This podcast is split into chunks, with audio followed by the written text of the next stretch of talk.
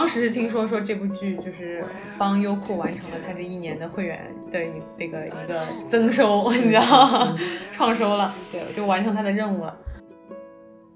Somewhere in the desert, there's a forest and an acre before us. But I don't know where to begin. 就就是他们一零一那个比赛完了之后，导演就很喜欢王菊，然后跟他聊过说啊，我想做一个什么的项目。嗯那个时候剧本还没出来呢。Mare with the wind in your hair.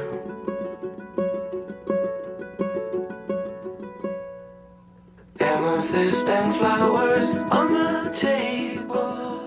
Is it 我觉得他们都不真实，因为在现实生活中，没有恋爱谈是最真实的。And we all know how this will end.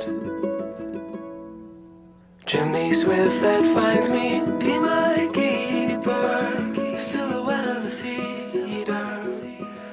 欢迎大家来到 二零二一剧综总结的下半场，来到我们剧的部分啊，来我们雨山老师的主场。但是他刚刚说我看的剧比他看的剧还多，真的，我就在想说，你时间怎么这么多？又要看那么多综艺，又要看这么多剧，然后还不仅是国产剧，还有美剧，还有韩剧。我是时间管理大师，我现在睡觉的时间比较少。国产剧我看的多，完全取决于现在我们家有电视。嗯就是我觉得只要有电视，我就一定要把它打开。嗯那你打开，你不能播一个美剧，你得一直看着。嗯，你打开肯定就像以前小时候看电视一样，它就是一个声儿。它就是个声儿。那你这个声儿，你只能放国产剧、嗯或者国产综艺，就是，但是我觉得好多国产综艺也不值得放，然后就一般综艺我就是看个前面的半个小时，或者看一些公众号就行了。但剧嘛，你就是因为它有故事，它连贯的。它再难看或者再再扯什么的就无所谓，你就放着就行了。所以我国产剧还是看的挺多的。但我觉得，嗯，你就是因为我大概就是了解了一下你选的一些国产剧，其实已经是就是国产剧里面水平比较高的一些了。然后即便是这样，你也是把它们当背景音。没有没有没有，我在他乡挺好的，不是背景音，哦这个是我在芒果花了钱的。哦，超前付费了，超前点你后面三集，嗯嗯然后还有《爱很美味》也不是背景音，嗯爱很美味》是我第一天开始看的时候，我就连刷了十集，因为它不是一次性公开十集嘛。嗯，然后还是给我推荐，我还 我向我还改一个，因为我那个时候看的时候好像还没什么人看，哦因为是第一天还是第二天，就是腾讯视频，但是我是在豆瓣上看见它八点几分，哦我就觉得很奇怪，我说这个名字不像什么。好，不像是太好看的剧是吧？就一听，以前不是以前有个特别古早的台湾剧叫《美味的童话哦》，，就是周渝民和那个侯佩岑演的，啊，我看你记得那个吗？？就也是做就是做就是饭的嘛厨师嗯的和他的徒弟的那种故事，我看过我想说，哎，肯定是这种脑残偶像剧什么的，然后。然后误会他了我说他这么高的评分，有点东西吧？得。一般我看剧都是看口碑的，嗯就是我不会一下，除非有特别厉害的演员，就是不然我不会第一时间就去看。我一般要等他口碑就是起来一点，然后才会去看的。但是像小敏家、理想之城这两个，是因为有孙俪和周迅，嗯，然后那段时间又没有其他的国产剧去填补我的大屏，去填补你的那个叫什么，就是音频。对，就没有办法填补我的音频。其实我有时候看听播客也听的很多，就比如说洗澡的时候呀、做饭的时候啊，但是很多时候太累了，你又不想一直就是高度集中去听，对对对然后就想放，然后所以小敏家和理想之城是因为孙俪和周迅，嗯，我才去看的。觉醒年代也是因为它太火了，嗯我记得是国庆还是什么时候我看的。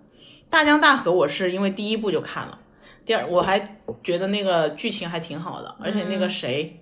徐王凯，嗯，王凯，嗯，我觉得他还可以。嗯，第一部我我也是看了一些，就是他们考学嘛，考第一部就是最好的就是童谣，嘛，对他姐姐嘛，嫁给那个雷什么 小包总小包总总，刚还是说他油腻，但他演那个你就觉得他不油腻，因为他就演一个村儿里的，就是大老粗，什么都不懂那种的嗯，但他不能演那种霸道总裁，太油腻了，我的天呐！所以我我列的就是我看了这六部吧，可能还有没列上的。对，我觉得应该不止，但是但是可能留下印象比较深刻的就是一些这样的，嗯，能想起来的，理想之城》还是你提醒我的，我都没想起来。但是《理想之城》，我觉得其实。因为很多人就说它有一个也是很强的专业性在，说它行业有 bug 是吧？呃，不是，就是说它也不是说有 bug，就是它是有这个剧有关剧的门槛在，所以你说还好啦你你把它跟小远家一起当做就是为不会啊，你不用去管它那行业里的啥呀，它嗯每个行业你职场都是这样的呀。是搞这个造价这个光它里面它里面其实有很多的行业的背景和很深的一个呃没有，你就把它换成任何一个行业，他要从一个，比如说他要从一个律师变成一个合伙律师人，他中间也要经历这些事情呀，也会经历到职场的一些。就看你关注的点是什么。因为可能是关注的点不一样吧，有很多当时在在点评这部剧的时候，更多很多人是在关注他的就是他这个行业，就是说造价造价师，嗯，他的这个行业背景是怎么样的？我就还好，但是我也没有说到特别喜欢这个剧嗯了，就是说，反正也看完了，就是每天放在那儿呢，嗯也能每天放两集，然后就听一听，然后就把它也也看完了。反正我是觉得它的不真实感在于这个女的这个 buff 可开太大了，我大女主这个这个我也不知道她干了啥，反正她一下就成了这个。就是我们娘娘每次接的剧本都是 那《甄嬛传》人甄嬛还经历过九九八十一难呢，你这她她这个就是完全就是一下就那个一一些个儿，对吧？黄磊宇宙，我就要说这个黄磊宇宙这个事情。啊，你说。黄磊宇宙真的方圆宇宙，他们说叫，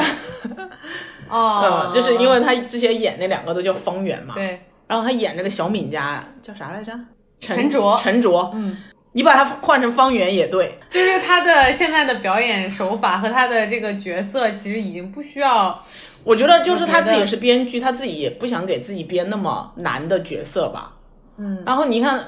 我觉得网上有个话说的特别对，就是我觉得我在看《向往的生活》，对，就是他本人，就他每天就翘个二郎腿，那个在那个桌上，然后也不知道怎么地，就是然后讲一些对大智慧或者是对，然后也不怎么话要求自己的孩妙语连珠子。一下，然后也是也演的不是那种大男子主义的人，是个小男人那种的形象。然后，嗯哎呀，我真的是，我看小敏家完全是因为那那两个小孩儿，陈佳佳，磕他们的 CP 去的，嗯，就是周迅和黄磊的戏份我都想跳过，为什么看他们谈恋爱怎么了呢？我觉得他们没办法谈恋爱，为什么？他们太没有 CP 感了。信是吗？我不信，信信不信不了。我觉得黄磊和那个他的前妻，对我觉得他俩特别适合，就是你觉得他俩就是两口子，嗯，就是周迅就是不食人间烟火，他没有办法结婚，或者是没有办法跟这种男人结婚。嗯网上不都说了我，我宁愿他跟那个周嘉译是一对儿，啊，就那种不伦姐弟姐弟恋，你都觉得很合理。嗯，但他跟黄磊就不合理。然后，但是他跟秦海璐，他跟那个海清都很合理，都是很人间烟火、柴米油盐那种。黄磊现在就是柴米油盐，他也演不了别的。周迅就不行因为，他每天都在做饭，所以柴米油盐，周迅不行，周迅就是要去跟一个二十岁的小孩在一起那种。就演一些那种，就像对标就是韩国的金喜爱对对对我觉得其实应该是可以尝试的，因为从明面儿上的政策上来说，现在目前是还是没有这方面的一个，只要大家都是成年人，只要大家都单身，对，对吧？其实出轨什么的也可以吧？你不能不允许电视剧里出现出轨吧？那肯定是不允许啊，但是就是电视剧里面不能出轨没有没有呀，没有不允许啊。哦。我的意思就是，那他也那三十而已，那不是也也可以。出轨嘛，那就那无所谓了呀，只要是成年人，对，只要是成年人，对啊，成年人，然后又 没有做什么犯法的事情啊。嗯，只是情感上的一些纠纷就对，目。前还是没有这方面的一个一个一个规定啊，就说不可以啊。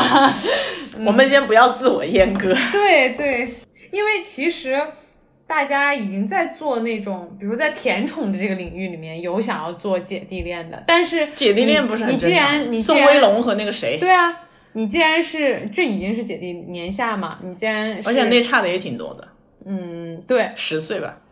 对的，但是因为他是甜宠，就可能就是我们周迅不没有会那种禁忌的感觉，对，或者是说他会更深挖一些呃更多的一些方面的可探讨的一些社会议题。但像呃像呃宋茜那个，她就是大龄剩女嘛，她讨论的就是这个，嗯。可能到周迅，她就不是说什么大龄剩女不剩女的，她可能就她已经是结过婚、有过孩子或者怎么样的，对这种角度，哎，确实是可以。毕竟我们我们国家还是有很多这样优秀的中年女演员。对啊像什么姚晨啊，什么曾下次你面试的时候，你就说你心里 剧本是这个，好的，有一个题材了。对，对，我觉得其实是大家会想看的，尤其是女观众。嗯，不过也因为就想跟弟弟在一起啊，这就是跟我觉得男跟秦海男性的心理一样的呀。对呀就是不而且管什么年纪都喜欢年纪小的。而且我觉得小敏家里面我最喜欢的人就是秦海璐演的那个对李萍，对对对，我觉得陈佳她特别真实，然后她也特别敢爱敢恨。但秦海璐这个演员本身就是这样的一个一个形象。然后我就是后后来就发现小敏家的还有一个 bug 就是，全世界都是他们家的人，就是哦就是小敏家的人，只要出现的人，就跟他们家有关系。我特别不理解他的那个前夫金波，嗯，为什么最后变成他们家的兄弟一样？那个那个男主得得病去那个手术室，他都要跟着。就是那你关系像，好吗？那你前面都打的不可开交，这么多年没有来往，对吧？嗯而且关系也不好呀，就是他跟周迅关系离得也不好呀，但是他他是他特别他奇怪。他是他女婿的 爸爸，亲家。就是，但是也没有必要到说一个手术室要跟这么，所以就没有，我就是说，戏剧嘛，就是你可能觉得按照你的常理来说，如果是你的生活中有这样的一个人，你可能很难跟他在一个就是这么和谐的相处啊，就大家还这么来往这么密切或频繁，没有必要嘛，对吧？就是他不忙吗？就是有一种感觉，就这是就是你知道，就是做剧的时候，大家要构建人物关系，就是最好就是让大家彼此之间都有关系，这样就会把所有人都联系起来。哦，联系要紧密一些，人物之间的这个人物关系那就是说明那个。支线写的不好呀，因为很多剧它的故事是分主线人物和支线的嘛对，他没有必要把所有人都跟这个主人公有关系啊。嗯嗯，我觉得他所有人都跟主人公有关系，就是懒，而且都是一些直接的关系，对，都是一些很直接的关系，比如说他爸爸喜欢他妈妈，他儿子喜欢他女女儿，我看的还是挺多的。其实要是回顾一下的话，二零二一年我看看啊，这几个平台这二零二一年播的好的，嗯，嗯，赘赘婿，赘婿是爱奇艺嗯播的最好的。应该播的最好的，对。嗯然后呃，腾讯的话，《扫黑风暴》播的特别好，哦嗯，我也看了，看完了。赘婿我没看完，但是看了也有二三十集的样，二十多集的样子吧，嗯。你是我的荣耀，腾啊，讯的，你是我的荣耀是腾讯的暑期的，嗯，然后这个是甜宠，就是 B G 里面的，然后《山河令》中间四五月份火了好久，对啊，后来火到那个谁，现在都已经糊了呀，那他不是那先先有的剧火，然后龚俊火，然后张哲瀚后来因为一些事情，对啊他自己，但是张哲瀚已经没了，现在，他是没了呀，那是因为他嗯他的一些事情跟这个剧没有什么关系，但是也使得这个剧下架了，嗯。对，嗯，反正，但是当时是听说说这部剧就是帮优酷完成了他这一年的会员的一这个一个增收，你知道吗？创收了，对，就完成他的任务了。嗯，但是也因为这个张哲瀚这个原因，然后包括他题材的原因，他在今年的各大的什么评比啊、评奖啊里面都没有他的姓名。就是没有得到官方认可嘛，对，他很难得到官方认可，对，但是当时，但是他其实他做的也是兄弟情嘛，武侠嘛，他做的就是两兄弟呀、然后而且骗谁呢？当我们是傻哎，我子吗？跟你说，这个剧他做的好的就是说，他把江湖，他把武侠的那条线做的也蛮好，就是进去真的是去看武侠的人，他没有会，他没有发现有什么不对，你知道吗？啊，就是 但是就是没有觉得他是耽美的，也没有觉得有什么问题。对，但是呢。看耽美的人就哇进去说这个已经这么只给了吗？或者说 或者说给就是就是我想要的东西给我的什么人看到什么样的东西？对对对，就我觉得他确实，因为他的编剧也是一个原著粉，嗯，虽然他是一个初出茅庐的一个新手编剧，可是他还是把这个剧的一些精气神儿的东西，或者说他精他知道什么东西是重要的。对对对，大家喜欢的东西是什么，嗯，他还是保留了下来，所以这个剧还是蛮成功的。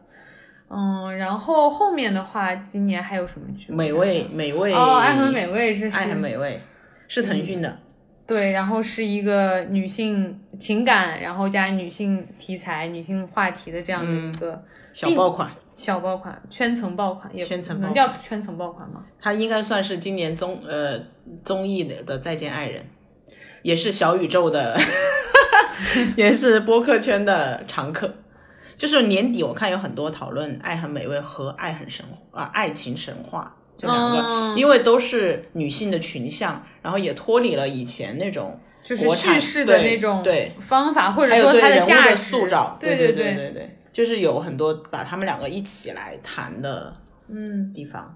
就是他们两部里面，我我想觉得，就是因为我《爱情神话》也去电影院看了嘛，我也看了我是觉得说，啊、一爱情神话》的导演是一个女导演，邵艺辉，是可以理解。然后，呃，那个《爱很美味》的导演是一个男导演，陈正道，对，怎么不能理解吗？不是不是，我是说可以理解的是说他们对于女性的塑造也好，然后对于女性相关的这种话题，嗯，传递出来的东西和表达出来的一些价值观是让人舒服的，嗯，你明白吗？就是那种舒服的感觉。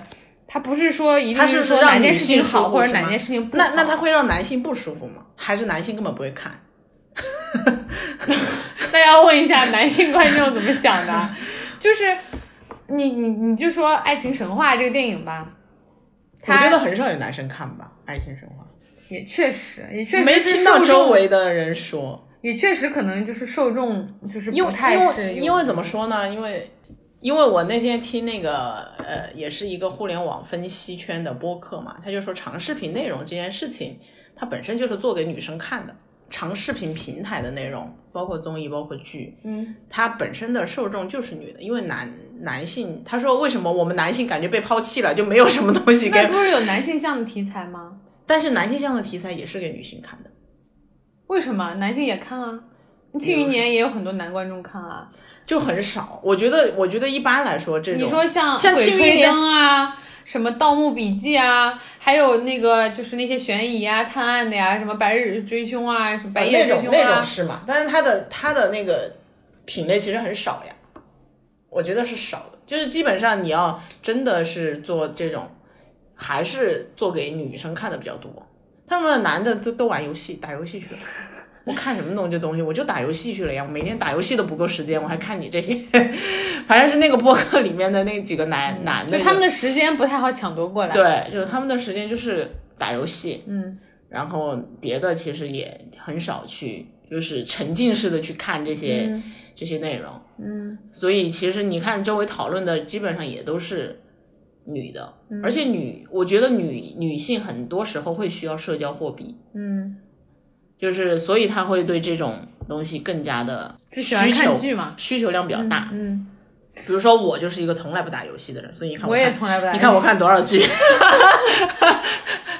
我也从来不打游戏，但是我对那那确实确实我们现在市场上的那可能。呃面对女性观众的可能可可，他们可以选择去看的可能更多，对，但他们对这方面需求也确实是因为确实是他们又有这种分享欲，对。又又又又又可能会就分享和表达比较爱社交一些，对女性相对来说还是比男的愿意去表达一点，我觉得。嗯，嗯。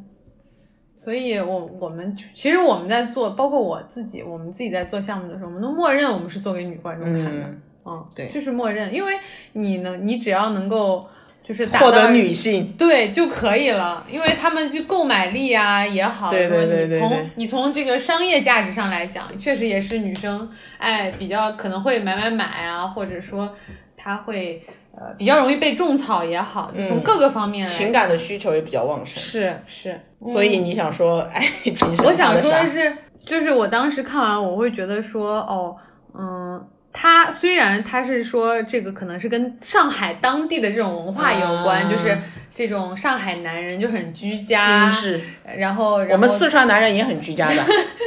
对他就是他表现就是徐峥他演的就是个典型的一个上海小男人，他也但是没有他还是很有才华的。他是有才华，但是他没有钱他没有多大的抱负和野心，他可能他就是有一套那个房子，哇，那套房子那也是继承下来老值钱了嘞。就他自己，他都没他他是他朋友一直张罗着说你办个画展啊或什么，他就是安于在那个小巷子里面给这些在弄堂里面给大叔大妈教画画，嗯，嗯，他也没有想要干嘛，然后就收一些租子，然后呃离婚了，嗯孩子好像也没有，也不是说就是多么孩子开了个咖啡厅啊，他不知道是开还是还是打工，有一个是他开的，好像他说嗯你没有去他的那个咖啡厅什么的。对，就是也不是在做什么，好像所谓的我们以前那种觉得那种精英的那种生活，他就是很生、很平民老百姓的上海的那种男人。嗯，然后你你看下来，你会觉得也挺舒服，你不会觉嗯得说啊、一定是得是那种霸总，或者说一定是他他要什么有理想、有抱负或有什么，他会生活，他尊重女性，你就觉得已经很棒了。这样的人。他还会做饭。对会，他有自己的一个手艺，并且这个东西他喜欢，然后他又很会做饭，他还不是普通的会做饭，很精致的那种对，很精致，，然后他又非常的尊重女性。嗯，你看他虽然是一个呃离过婚又有孩子，但是他在他追求马伊琍的时候啊，那种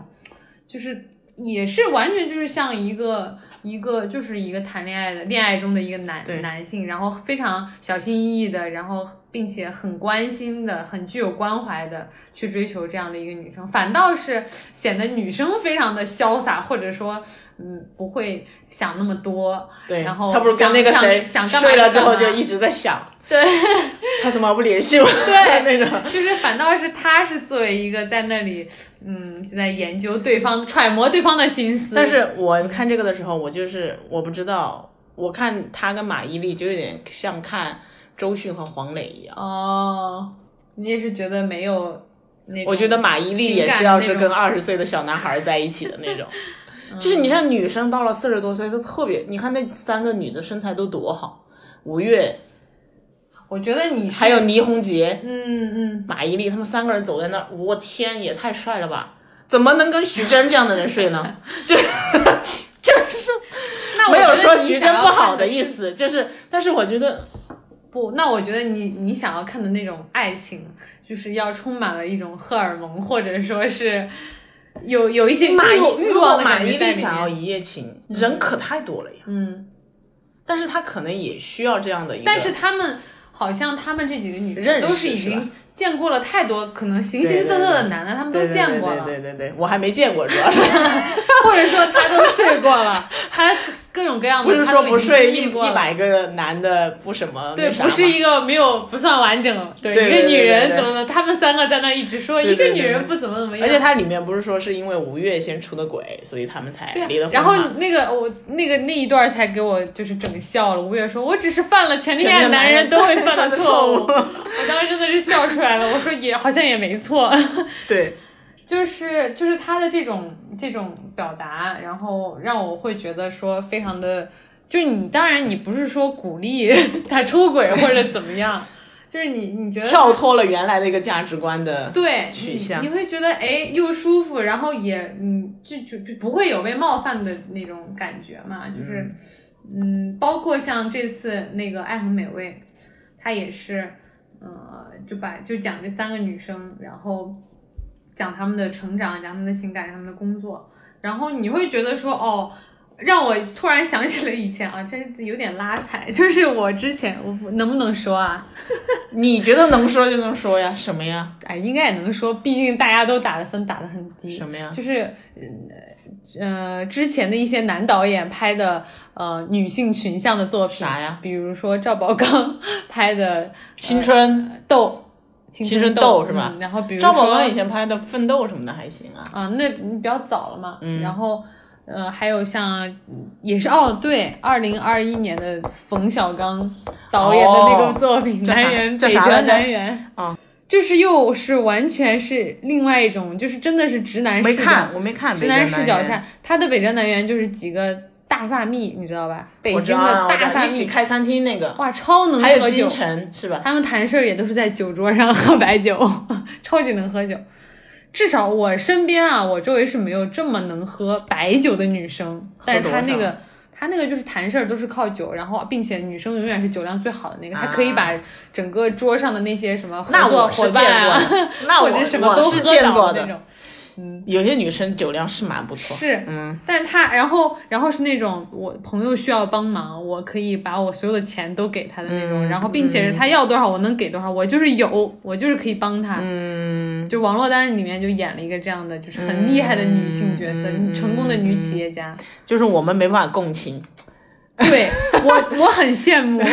它里面叫尤珊珊嘛，当时大家就说好想要尤珊珊这样的一个朋友。闺蜜，对，因为你要是有这样的朋友，你就可以躺平了。对，养我，包养我。嗯，然后但是你你看到爱情、爱情、爱很美味这三个人相处的方式，还有像爱爱爱爱情神话这三个三个女的，她们一开始不是朋友，他们没有关系，对，可是她们后面成为了朋友，嗯，而且是一开始是有一点，就是叫什么明枪暗箭的，就是说话因为他们都围绕着一个男的嘛。对，嗯，可是这个不不妨碍他们后面成为朋友。我觉得他们就是说他是剩饭那一种，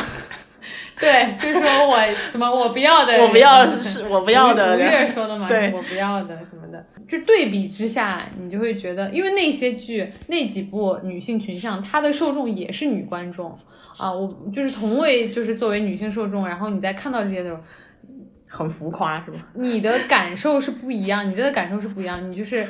有一些。你有的时候你是是觉得有被冒犯到，有的时候你觉得是、嗯你，有的时候你觉得是哦他不懂，他你觉得嗯女生是这样的吗？他理解的女生是这样的吗？有的时候你就会诶看到不一样的，你会觉得哦就是好舒服哦，这个好像很是我们现在的这个女性、嗯日常的女性，嗯，就是经过这样的对比嘛，所以今年我就看到就是《爱很美味》这样的剧还是很开心的，因为感觉二零二二年片单上有很多女性题材。我跟你讲，对啥就？是光有什么叫妻子的某什么什么的这样的以这样的标题的剧都有三三四部，都是写妻子的啥呀？应该就是讲他们的困境也好啊，然后家庭女也好性的平衡意识的崛起对，平衡工作和家庭，要么就是出轨，要么就是什么，就是这样的。嗯，就光叫妻子的选择，妻子的呃谎言，妻子的这个有好几个平台都有做这样。然后这只是女性众多的这个今年马上会看到的这的一点点，就还会有很多。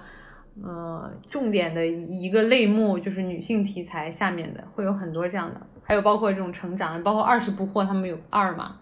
女性成长，三十而已有二吗？呃没有，暂时没有，暂时没有，三十而已怎么没有啊？反正反正就是可能先做。你想，三十而已也是很开创感觉，但是他我怎么说呢？他嗯，要要超越他那个，或者说他的话题性要再高一点的话，也不知道从哪里，因为他其实三十而已还是从出轨、小三儿、嗯或者是海王比较抓抓马的一些事情。海王、海女、捞女这些角度去讲。嗯那因为它这些东西，它就是会天然的具备一些争议性，或者是话题，或者是就是爱吃瓜群众、喜欢的。对那你如果要继续延续的话，其实无非还是这些话题，但是就看你他可以不延续这些话题了呀。那谁不是出国了吗？然后那谁开茶厂了吗？那他们之后要经历的人和事情，无非就是还是这些呀他可以重。新写他们就是另外的奋斗了嘛？那就是看那个张一就那就得那就得换一个编剧和导演了。不知道，就是对，然后然后反正今年会有很多女性题材的剧出来，包括女性悬疑也是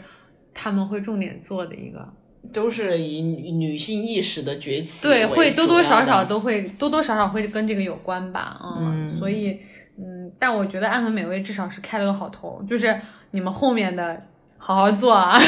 已经有一个标杆在这里了。但是不一样呀，他们比如说妻子那些，他更多还是在情感这一块嘛，对吧？是是，但是你想，《爱很美味》其实它还是在几个女性的自我成长上，并且它是喜剧的手法，它的很多它的语言啊创作，对对对，它其实是喜剧的，而且有一些，嗯，你包你包括它的一些小小的设计啊，就是把这几个人也都联系起来了嘛，就什么演员、副导演，干演员、副导演的，然后还和那个王菊演的那个视频平台的老板，然后还有呃还有什么做公关的，对做公关的，他都都联系到一起，然后并且嗯。那个麦麦斯视频，他们不是投了一部剧嘛？然后那个就是古 古装叫什么还跟《决战紫禁城》，还跟还跟那个她的前男友去了短视频平台，然后就觉得哎，都在影射一些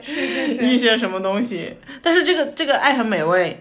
就是和那个我在他乡，我在他乡，它也是一个女女性的群像嘛，就是他写的更多是但那个手法的手法更写实一些。对他，但他那个手手法就是，我觉得刚开始他也做的很好，嗯就是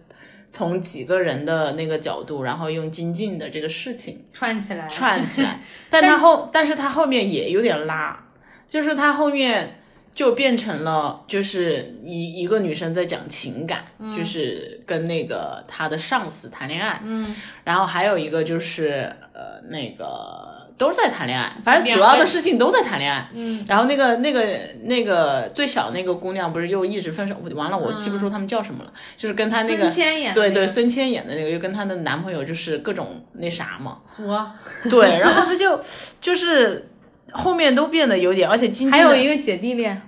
姐弟恋那个反而是最真实的，嗯因为我觉得那个姐姐就是很真实，就是说我现在其实什么都不缺，嗯，所以他们的关系才会更稳固，嗯因为他的事业已经靠他自己打拼的非常的好了，嗯。所以他本人是有有那个，他只要情感需求他被他他满足就好了。他是有那个自信和是有那个把握的，嗯。但其实其他两个人都都有一种，就是他是很需求这段情感，或者就是他离开这个东西，他这个人就会怎么样一样、那种感觉，嗯然后也没有再去继续继续写，就是他们对于自己的生活、工作还有精进的那条线就垮了嘛。嗯，后来就其实那条线很好，就是他每一集给一点点线索，索，然后去探测这个女孩她背后的事情。嗯，但是他到中间就是他妈妈给他打了那个电话之后就就没有了，嗯，对，然后前面的那些什么前前男友又出来，网上认识那些前男友啥的，其实都很合理。因为这条线是后加的嘛，就是是，静静那条悬疑线，但是我觉得那条线是最好的，就是因为金靖那个女孩儿，我之前也跟你说过，她非常的真实，嗯，就是表面上看起来特别开心的那种，但是她实际上已经生病了，对，实际上是生生病的，因为那个时候他别人也不会关注到他，都觉得你不会有问题，那别人都不会去关注你，你你失业了，你也不会跟你朋友说，嗯。或者你你受到什么伤害，你也觉得你不应该去说，这种就会，所以他跳楼一点都不惊讶，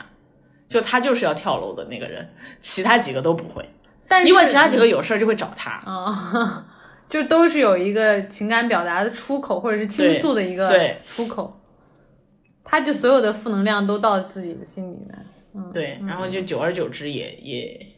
别人也不会觉得他有问题吧，嗯啊嗯。然后那个爱爱很美味也是一样，它中间有一点拉，就是到第十集，就是我不是说我开头就是连看十集嘛，就是到第十集的节奏都非常好，嗯。就是就是一些小桥段的设计，包括王菊和她男朋友在那开视频会议，就两个人在 就疫情隔离的时候，还有那个呃张含韵发现她老公出轨，就是一隔离期间出轨，对，然后还有就是那个刘静演的那个角色跟她父母的关系啊，嗯什么这些，就都跟疫情还搭上了。对然后，然后最精彩的就是他们在酒吧的那场戏，对，，第七集 第七集就是封神的那那一场，我还拉偏了一下，就是说这一件事儿是怎么样把这些人全聚到一起，然后最后他是从进这个酒吧之前是怎么样的一个一遇到了一个什么事儿，需要解决一个什么问题，然后到从这个酒吧出来，然后他们想解决那个事情，其实不但没有解决，反而就是更乱了对，更乱了。嗯，然后然后他里面讲的那些话都特别对，就是那个富二代的那个朋友，嗯，就说你要就是怎么去。送什么？不是那个富二代是姓宋嘛，啊然后他老高们老高就教他怎么发那个朋友圈嘛，就说你仅他可见呀什么的，然后就说马上就会出现在你面前，就就感觉是是会的，就是很很真实。对然后那个酒吧也很真实，包括那个女的，就是在那里面就是等着钓鱼嘛，对，钓鱼 钓凯子。看表，他说哎，我看一下几点了，对然后来看通过我这个人的当时都手表来看。我当时都没有，有想到这一层哎，我也没有想到，哦但是想想真的是，好像是对，就嗯。就前十集他的节奏，因为他把他的节奏很快，然后他树立的这几个角色又比较明确，就是他们每个人，反正王菊的那个角色就是就是认可度比较高嘛，嗯，就是他他演的也很好，而且跟他的形象也很搭，因为这个形象，这个剧本的这个人物就是以他为，就是照着他去写的，就是在这个导演在访谈里面有说，在用他之前就就就是他们一零一那个比赛完了之后，嗯。导演就很喜欢王菊，然后跟他聊过说啊，我想做一个什么的项目。嗯。那个时候剧本还没出来呢，然后就是照着他设计了一个人物，然后就有了这样，所以他其实很贴，就是对演员跟角色非常的贴。所以他演演的也很好，我感觉他就是他事业已经就是上升了一个阶梯的感觉，对的，对的。就完全跳脱了他要去做那个偶像的那个那个他本来也当时也没有拿到前十二名还是十一名嘛嗯，但还是但是那一届里面就是还是很被大家记住。对对，他他出来之后，反正我看他跟那个健身教练谈恋爱的时候，我也觉得很扯。就你跟他去发那个传单，嗯，你们俩就能谈恋爱吗？然后就很扯呀。然后后来我就我看到他的那个预告，不是老放他们结婚的那个片段嘛，就是我就知道肯定不是结婚，但是我就跟我的别的朋友说，我说如果他们俩最后真的结婚了，我一定给这个剧打一星。我就要去豆瓣上打一星，因为他们不可能结婚，他们没办法跨越的，就是你你可以说你是把它当成一个就是比如生理需求也好，或者是你那段时间的一个情感需求也好，但是你你都跟那个谁都没有办法。就你们的薪资还没有差的那么大的情况下，你都没有，你们也没有共同话题，你跟他聊啥？你跟他聊肱二头肌怎么练吗？就是你们就我后来就觉得，就是你相处这件事情，真的，你们有没有共同关心的事情和你们能不能聊到一起，真的很重要。后来我我就说，如果他俩真的结婚了，我就觉得这个剧就嗯，就拉拉垮了，就拉了，就拉到 底了，因为这个就太那个啥了，就是你为了去写一个女强男弱的事情而去写这个事情就没有必要。就他们肯定是可以在一起，就是因为我就缠你身子嘛，就很很合理。因为这个教练确实也是对他很好，就是她感受到了关心，因为她跟她的那个前男友，他们两个在一起已经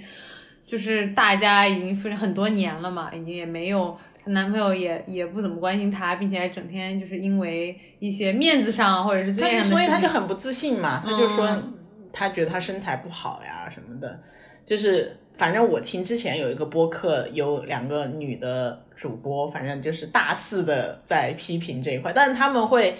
他们可能因为受的学术的影响，或者是看的电影、电视剧，特别是西方的会比较多。那人家的那个跟我们还是有一定的差别的嘛。对对，所以你用那个视角去看，他们是怎么样从女性的角度、女性自我的角度去出发，去塑造那个女性的成长过程，和咱们这个刚刚开始萌芽，嗯有一点点说更多的去关注到女性的需求的，还是差别很大的。所以他们用那个标准去要求她的时候，就会显得有一点点过吧。然后，但但是确实你也会觉得，你如果真的细细去研究的话，它里面我后来真的不满意的一点是。他到中间的时候，他们三个人就已经，他们三个人的困难都是我要在两个男人当中选谁的困难，就是就张含韵回到回到职场就开挂嘛，就是她五年没有回到职场，刘静这个时候还敢去开餐厅，然后而且他开餐厅还选在就是对丝毫没有人没有人的地地方，就因为他相信说只要你这个东西好，然后对。然后我就觉得，然后还有那个谁，那个王菊也是，她她那前男友又又回来找她什么的，就是我感觉他们有很中间有很长一段都是就是我的生活就是要在这两个男人当中做选择。嗯当然，你可以说这是我为女性崛起做的一件事情，因为这个时候感觉你的主动权是在这个女生身上的，嗯就不像以前一个男的周围有好几个女的那样的一个一个事情。但是我又会觉得，那你这样的话，你不就是又在觉得好像女人除了男人之外，她没有别的事情？而且我就跟我朋友说，我说我有一个很强的感受是。我觉得他们都不真实，因为在现实生活中，没有恋爱谈是最真实的。对你要非得这么说的话，是哪还有两个让你选？对啊，那你可不可以有一个角色，就是他就是没有没有恋爱谈，嗯他没有恋爱谈，他们周围没有男人，这不是最真实的吗？就是那他要怎么去面对这样的事情？那他要怎么去工作，对吧？他他们天天面对催婚，刘静也催婚，但是刘静一会儿一个富二代，一会儿一个帅爸爸，这个富二代就真的是这富二代天天还在跟着他屁股后面跑，还是纯情的要命，就是嗯这不就是就他的烦恼根本就不是催婚了，他的烦恼只是他不想跟那个富二代在一起，其实对吧？其实就是《爱很美味》，它的整个，它包括它的表现手法啊，它的拍摄的呀，整个，嗯，让你觉得它都不是那种真实的。可是它就是塑造这个人物的时候，他会给你一些真实的点，点你 get 到这些点的时候，你就觉得啊，这个有共鸣了。可是你转眼你再看，就是他的情节啊，然后还有这些人的命运呀、然后这个主线的发展啊，其实还是你跟我们的生活还是有很大差距的。嗯，如果非要就是找共鸣的话，因为生活这个每个人生活都不一样嘛，你也可能说现实上真的有一个人生活就是这样，嗯都都合理。嗯，但是我的意思就是。咱们以后在编这些女性角色的时候，有没有其中一个女的她就是没没有恋恋爱谈，谈，那可能对于编剧来说，没有恋爱谈就没有故事可以对，写她就没有东西写了，对不对？嗯，那那这就这就是个问题呀、这这就是个最大的问题，嗯对不对？他没有恋爱谈，他就没事情做了吗？他可以啊，比如说他可以或者观众就拼命的想要谈恋爱，或者就是观而做的一些努力，但最后还是没有谈到恋爱。对呀、嗯，对不对？对，你又有一个剧本了，你下次可 以说你有只是一个人物，只是你有两个，个剧本，只是一个人物。对他中间太多，就是，但是他到最后一集的时候，呃，他最后一集也不好，就那个婚纱那个事情，嗯，因为他虽然说是黑婚纱，但现场没有人穿黑婚纱，只有那个抗议的那个妻子是穿的黑婚纱。那你在说啥呢？就是你前面讲了那么大一串，说我们每个人女人都可以穿到自己的婚纱黑黑婚纱去做自己的主人，那你在这个时候又所有人穿成是白色可，能觉得就那个主人公，或者是说，就是想要 highlight 的那个人穿，那 highlight 那个人就感觉是在参加葬礼啊，她老公的葬礼啊，她老公不是去世了吗？就很不礼貌，然后就觉得很扯，然后。然后，但是最后他们三个人在那讲说他为第二季铺垫的时候，嗯我就觉得还我我还挺期待第二季的。就是我就看我说你千万不要给我拉血拉了，就是第二季，就是那个张含韵说她要有一个去上海的机会，但是她又怀孕了，然后刘静就是要开餐厅嘛，就看她这个餐厅怎么开。然后那个王菊就说她要跟那个谁搬到一起，然后。我觉得编剧还是懂的，就是他肯定想说这些事情，就是说一定不会顺利，对，就是他面对的所有这些事情，一定都是还会有变数的，对有嗯变数的。就是你跟他搬到一起之后，你们俩的生活会怎么样呢？嗯。然后那个女女女生张含韵演那个角色，她去了上海，嗯，或者她她肯定要去上海，她必须去。然后怀着孕去，那是不是他的那个张挺就跟着他去？反正他做面包，他哪都可以做。他去上海也可以做。然后那刘静开餐厅，那一定是失败的，就不用说，就是肯定会失败。那失败之后，那干啥呢？对吧？然后王菊跟他那个健身教练在一起，就住在那个房子里。哦、然后每天就还是很有很多，就是后续你是有想象空间的。对我是想，我是期待，应该是不太平的，对，就是我，但是我希望他能够写到更多的，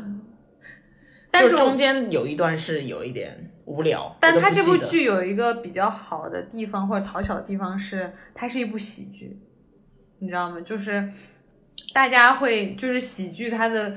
观剧的门槛或者说那个心理负担会让大家低一点。嗯就是我可以如果说它是一部，比如说正剧，或者说很严肃或者悬疑的话，我可能会担心说它我要很很认真啊，或者是就是我是有心理负担的，我我来看这部剧，我进入我从第一集开始，但它因为它是喜剧，它是有趣的，它是嗯搞笑的，对，它是搞笑的，它是不是那种很沉闷的那种手法？有的时候还很跳，有的时候还很飞，你知道？嗯，对，所以有一些有一些无厘头啊，有一些搞笑的东西在里面，就是会吸引一些让大家还会想去看，因为会看得很轻松、很开心。是是是轻松，但是就是总你总想要更多嘛，人都是贪心的，就是，但但是我我觉得他还是给这个沉闷的国产剧市场，就是有很有多，增色，就是有很多从业者也好，或者是一些业内相关的人士，其实大家都会找借口，嗯就是借口就是政策、经济嗯各方面、演员、嗯流量，嗯，就是这些事情都会成为你做不好这件事情的借口嗯，但是当你看到有人在同样的环境下做出一做出好好的东西的时候，你就知道你那些东西都只是借口，就是都只是 天呐，被戳中真相，真的。就比如说我们做综艺也是一样的，嗯嗯你也觉得我招不到商，我也啊没有什么钱，我也没有人，那我咋做嘞？我就摆烂，我就做不好。对不对？我就做不好，嗯我就做导演请指教。对 导演请指教人家可没有想摆烂哦，那那你你想，人家也有对吧？就是其实人家面大家面临的环境都是一样的，那也有人做出，就是我觉得这个东西是希望，这个东西就是让你觉得你在这个寒冬，然后所有的政策都特别不利好的情况下，而且它里面也有一个角色是，就《爱很美味》里面有个角色不是 gay 吗？嗯嗯黄总。嗯当时我巨惊喜，我说他难道要跟他在一起吗？就是就觉得这就很 cliche，、就是一个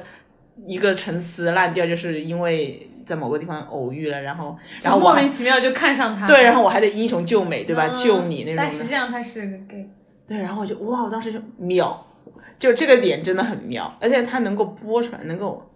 但是因为他里面他就说他是一个不婚主义者，他没有说白，哎，但是所有人都知道懂道，的都懂啊对，懂的都懂。那你可能是腾讯他们的公关能力也比较强嘛，然后然后，但是他这个设计就真的是很有意思，因为那个黄总确实也挺像的，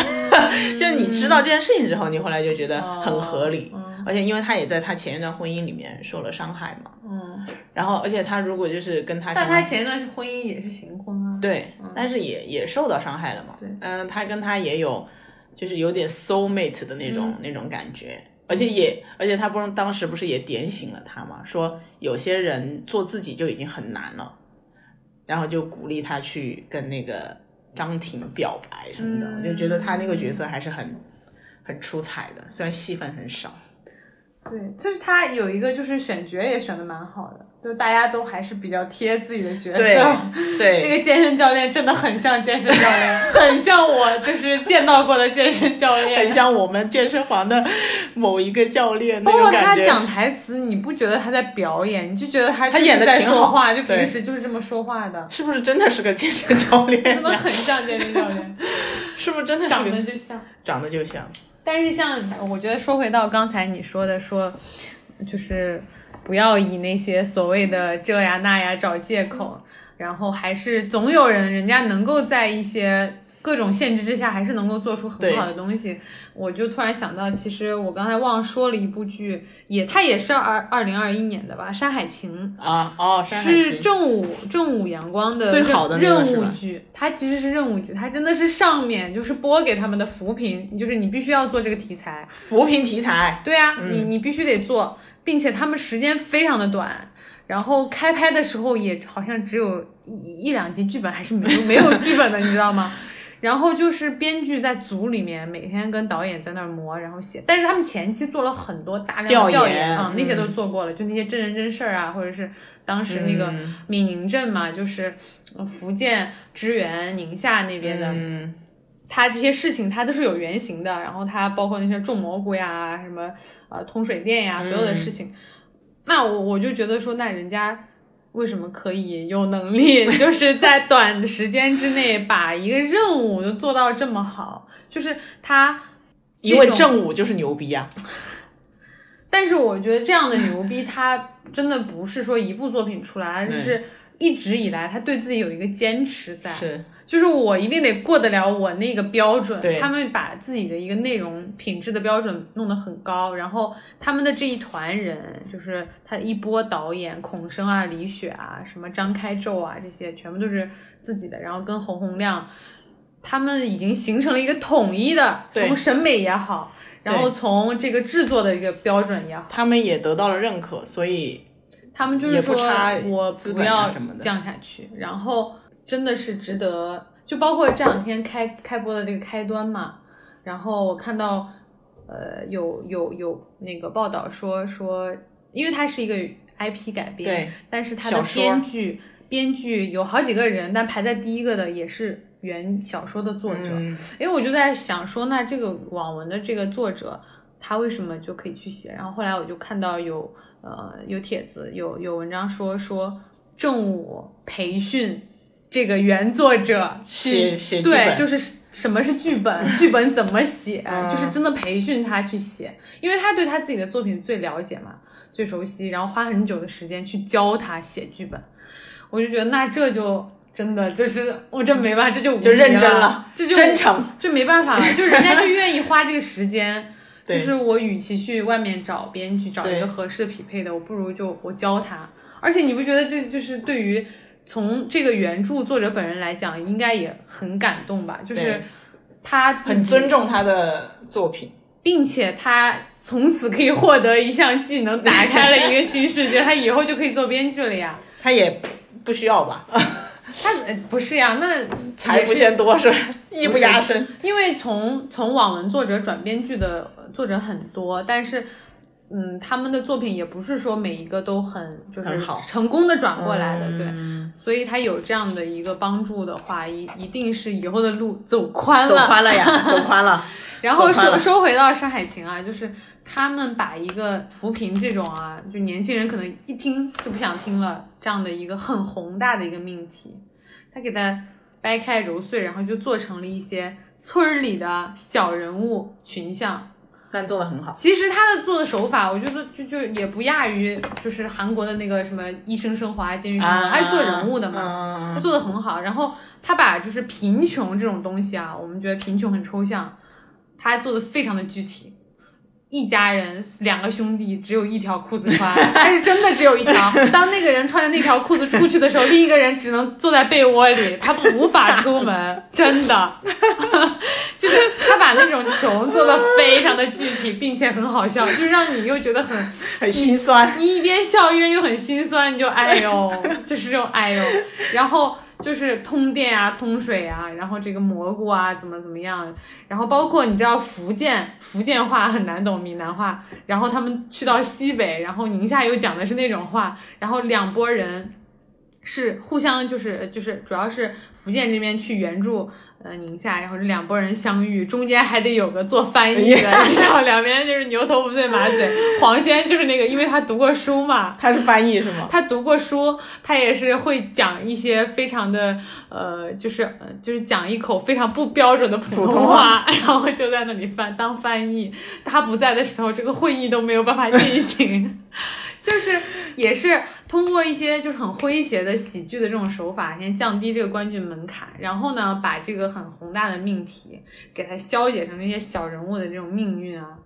你一下子你不觉得你是在看一个扶贫剧或者任务剧？他也不是在说教你，他就是给你展示，看这些人，那每个人都想自己的日子过得好嘛。那如果那政府他是要做的这些事情，他是能够让他的日子就是你肉眼可见的变好，然后那人民就会感感谢政府。嗯他倒也没有说我有多感谢，但是你看到他们过上好日子之后，他们很开心、很满足，其实就已经是很是在感谢了。他不用说，哎呀，我感谢政府、感谢党，他不会去说。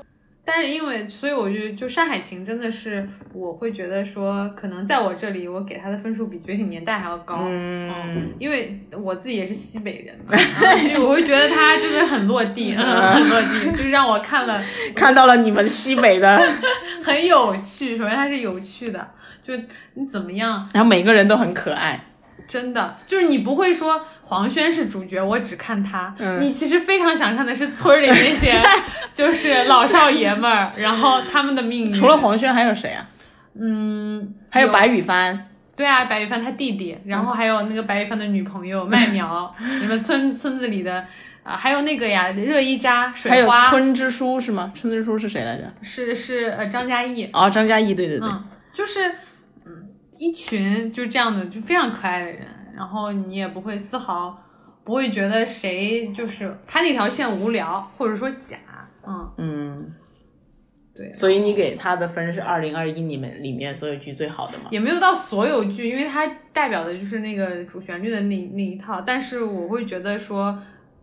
因为我以前是不喜欢看这类剧的，但他让我喜欢看，啊，嗯，就打破了你的一些偏见。我所以我觉得我可能也代表了一帮就是这种对于这种说教的沉闷的，有偏见的人，啊、但也不能说，那就是所谓的偏见，也是因为，但是他是正午的，那应该就已经打破那你也不能正午也是有一些就是 烂剧是吗？你像《欢乐颂》，他们也就有一些那种、啊 对，就是做不是很精良，或者是啊，也也有这样的传言说，这就因为正午就是一帮大直男嘛，就是从制片人到导演，然后就经常会有一些就是讲就是写女性或者是写情感戏的时候，确实也是不太行。但是我觉得，嗯，看也要也要看编剧的一个水平，因为像呃《知否》《知否》，它也是做一个嗯。情情感很重的一个东西，我觉得他做的就还也还蛮好的，而且他做的这个《呃知否》的他主人公绝对是这个女主明兰，嗯，把一个这个女性也做的蛮，并不是说那种传统就是直男审美下的那种，嗯嗯不过也跟他的时代有关了，毕竟他是他是宋朝嘛，嗯，嗯，他也是古代的封建制度下的，他可能更直男。她就是这个女性，她能够她能够打破的那些束缚和那个还是有限的，对就是在那个时代他还是的框架下还是下。在那个男性的一个男权社会她里面嘛。在那个时代的框架下，他只要稍微有一点，你觉得已经很不错了。对对对对对对所以可能，是所以我当时就是看《知否》的话，也是他们做就是做女性角色人物，还是做情感做的比较好的一个。嗯。嗯，好。那那你们就是剧这个行业去年的大的变化是什么呢？其实我就是这个问题，就跟你上一期讲综艺还是有一些趋同吧。嗯呃，可能一方面也是就是审查方面的一些压力，嗯就是这个审查它也是很宽，就是你也包括说这个清朗行动啊，还有所有演员啊、流量艺人的这个管控啊，还有钱什么的，然？后稿费啊，不不不，那个叫什么？呃天片酬。天天价片酬，但这个是已经从之前就是范冰冰那个事情之后嗯一直在在做，就是影视寒冬就一直在做的这个事情，然后包括最呃最近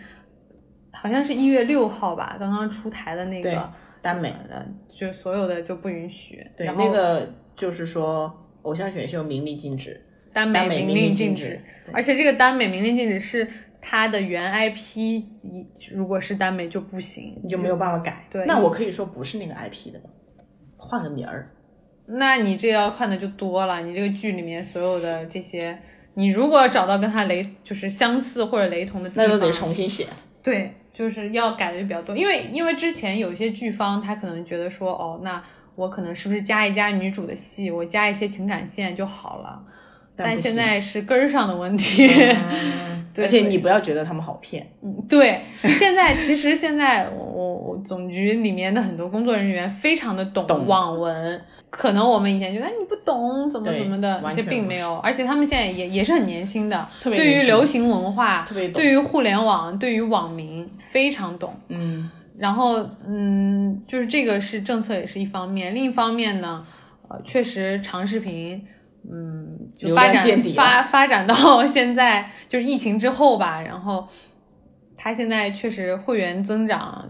也好，然后上广告，广广告广告现在是营收不断的在减减少嘛，就对是也没什么钱了嘛，分给短视频了呀。对，字节跳动一年就能分 多少钱走？对，所以就是长视频，就是每年你看财报都说亏损嘛，就是我今年亏损多少？虽然说好像每一年的亏损在下降，在下降，那是因为你的成本在下降，对主要是在收缩成本这件事情上。对，所以那对于腾腾讯呀、优酷这样，它可能还背靠一些就是比较比较厚财力厚实或者有其他业务线支持的这样的公司，可能还稍微好一点，但其实也一直在亏损。内部对于他们集团内部的话，其实也是很头疼的问题嘛，一直在想办法解决。那对于爱奇艺来说，它没有其他的业务线的支撑的话，它都是靠内容这边，所以它所以他们就很惨呀。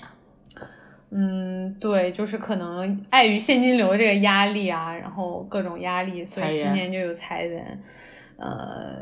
这个事情，但是呃，然后这个事情呢，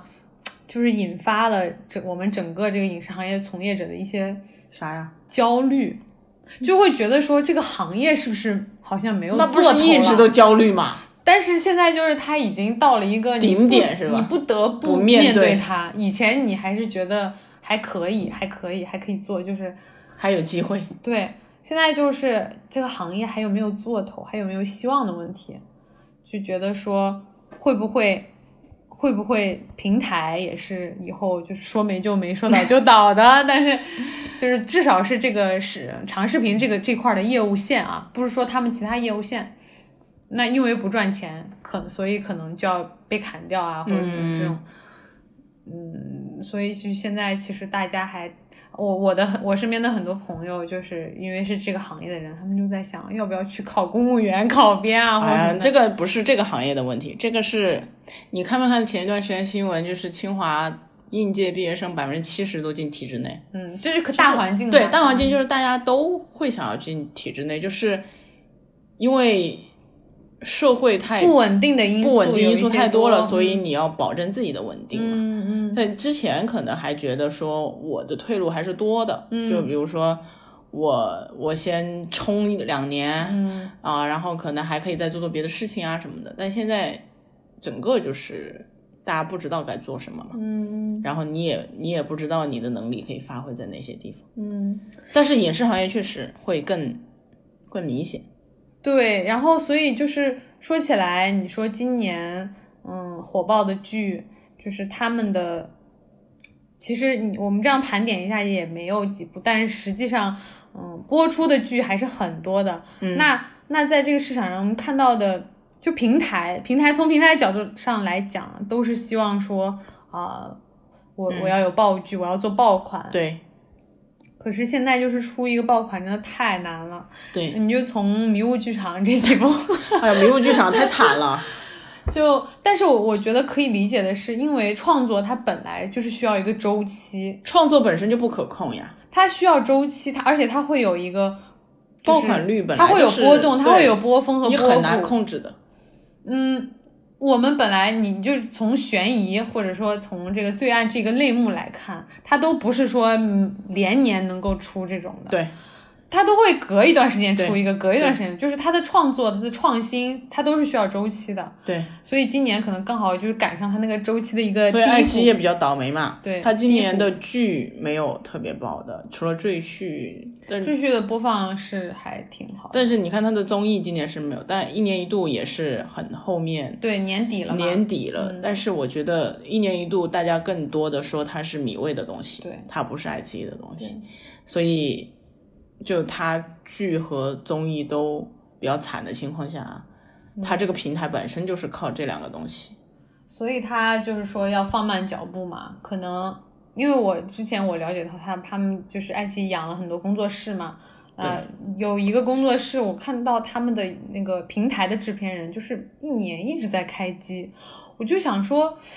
就是怎么项目筹备的这么快，为什么会这么快？就他同时。好多个项目，可是他们也是他们那个工作室，今年也播了好几部作品，嗯但基本上都是哑火，就是出来就好像就没有什么热度的那种。对，所以我想说市市场上现在就这种哑火或者说无人问津的，你你你也不能说他们是烂，其实没有，就是远比以前的质量好了。只是没人看呀。这个因为大家的口味都是会越来越刁钻，或者说审美在越来越提高嘛。对并且你现在还有美剧、日剧、韩剧可供大家选择的，就是你没有好的，我完全可以不看你，我就看别的就好了。嗯，他不会说我降低我没有看的，我就来看你这个。我会，不不不，你是我又得说一下，我最近在看《舌尖上的心跳》。不不，因为他们还可以去看短视频啊，就是可以供我就是花时间的东西太多了。我《打游舌尖上的戏，心跳》也还有，因为是宋祖儿和阮经天，我才看一下。那我因为我还没有看这部剧啊，具体不知道。因为但是我自己感觉就是这类剧也是蛮多的，蛮可能你之前不、不太很多的，看，很嗯多的。因为最近确实没有国产剧看了。嗯，所以就是，你就说回到这个，就是这些哑火的剧，就是市面上其实花也是花了很多的钱。你说如果用他那个钱，然后也是可以做出很用一样的钱，其实可能也能做出来鱿鱼游戏，也要做出来什么，但可就不是钱的事情，就大家可能真的要拿出一些品质，品质，那这个品质要怎么拿出来呢？我觉得还是，我觉得你说的真诚也是很重要的，真的 是要真诚的去做做一些好的内容吧。因为现在大家既然就观众的口味，还是就是或者说观众的标准也提升，对提升到这么高，就是你很难去糊弄。嗯，那那你做一个东西的时候，而且呃平从平平台很喜欢用数据说话嘛，然后很多用户调研都是数据，然后看什么拖拽啊，看什么呃快进啊，什么这种，其实这种浅层的一个洞察还是没有办法说成为你做出好内容的一个是的，一个一个关键的一个，就是前面的一个佐证也好，还是一个源源头也好，就是你还是要尊重一下内容创作的一些对规律，然后尊重一下，嗯，就是还是要拿出一些真诚的态度，就是认真的去做一些东西。因为那天我也是听那个互联网的播客，我觉得他们有个观点，我觉得说的很对，就是他们说字节跳动是一个很理性的公司嘛，因为它所有东西都是按照数据来的，嗯就是数据好我就这么做，数据不好我可能就不这么做。但是这种这种东西是适合短视频的，嗯，但它不适合这种重度的内容。嗯这种重度的内容就包括游戏，包括剧、电影、嗯综艺也算。就是他说这些重度的内容，其实它都是需要一个 leader 的直觉和他的判断，就是这个人就很重要。就是你看所有这些作品，其实他都需要有一个主心的那个人，嗯，然后那个人他要有自己坚持，坚持的他的直觉也好，他他他对这个东西的判断，他的执着，包括有时候是一些执拗，对对，这样才能够在这个重度的内容里面做出引领观众的东西。对因为这个时候你就不是说跟随他们迎的合，跟随他们的喜好去做，而是你要给到他们都不知道的东西，但是那个东西是会他们会喜欢会喜欢，嗯，对，所以就是，所以这个为什么字节也不太做不太出来这种重度的内容，就是他们的游戏现在也是很多年，但是也也还没有到特别好的东西出来。我觉得是有这个原因的。其实，在 B 站也是，B 站为什么它其实有一些重度内容是做出来的，包括像疯犬呀、说唱啊，还有跨晚呀这种，它真的都是有一个人就是要坚持做这个东西。他就是别人怎么劝他，他都不听，嗯嗯，就是 他就说，我就觉得这东西能做好，还是要有一些这样的执着的人，对，然后然后他有又有那个能力，他又有那个才华，这个东西才能够做出来，做了。嗯，对，嗯，是的，所以就是引领，就是到底你看这一个市场上这么多的制作公司，然后平台，然后从业者，到底哪些人是在做引领的事情，哪些人是是在做跟随迎合和跟随的事情？嗯，我觉得就是大家心里应该这个比例，这个比例应该跟头部剧和腰尾部剧的比例差不多，真的。对嗯，对，跟爆款和那种，对我，其实我自己作为一个从业者，我其实也也很也也很惭愧的，因为我们，哎，我也我也希望就是说能够做出一些引领的东西来，但是它不往往那你得跟跟对一个，所以在我们这个行业，其实说跟对一个人很重要，跟对一个领导，跟对跟这个人跟对一个制片人，跟对跟对一个总导演或者一个嗯制片人很重要，对这就是为什么就是那个人才是这个东西的核心嘛。是，我不知道，可能在英美他们是不是会有更工业化的，但是我觉得，不管电影，像他们也是以导演为中心制嘛，那可能是不是剧会更以制片人为中心制一点？嗯，哦，你像罗英石也是嘛，嗯他也是是一个以 PD 为，其实都有一个人，他一定是要去掌握这个主主要的判断的。那我们这两期的总结就先到这里，欢迎我们雨珊以后作为第三位主播，经常帮我们更新一些内容。好，我们今天先到这边，拜拜。拜拜。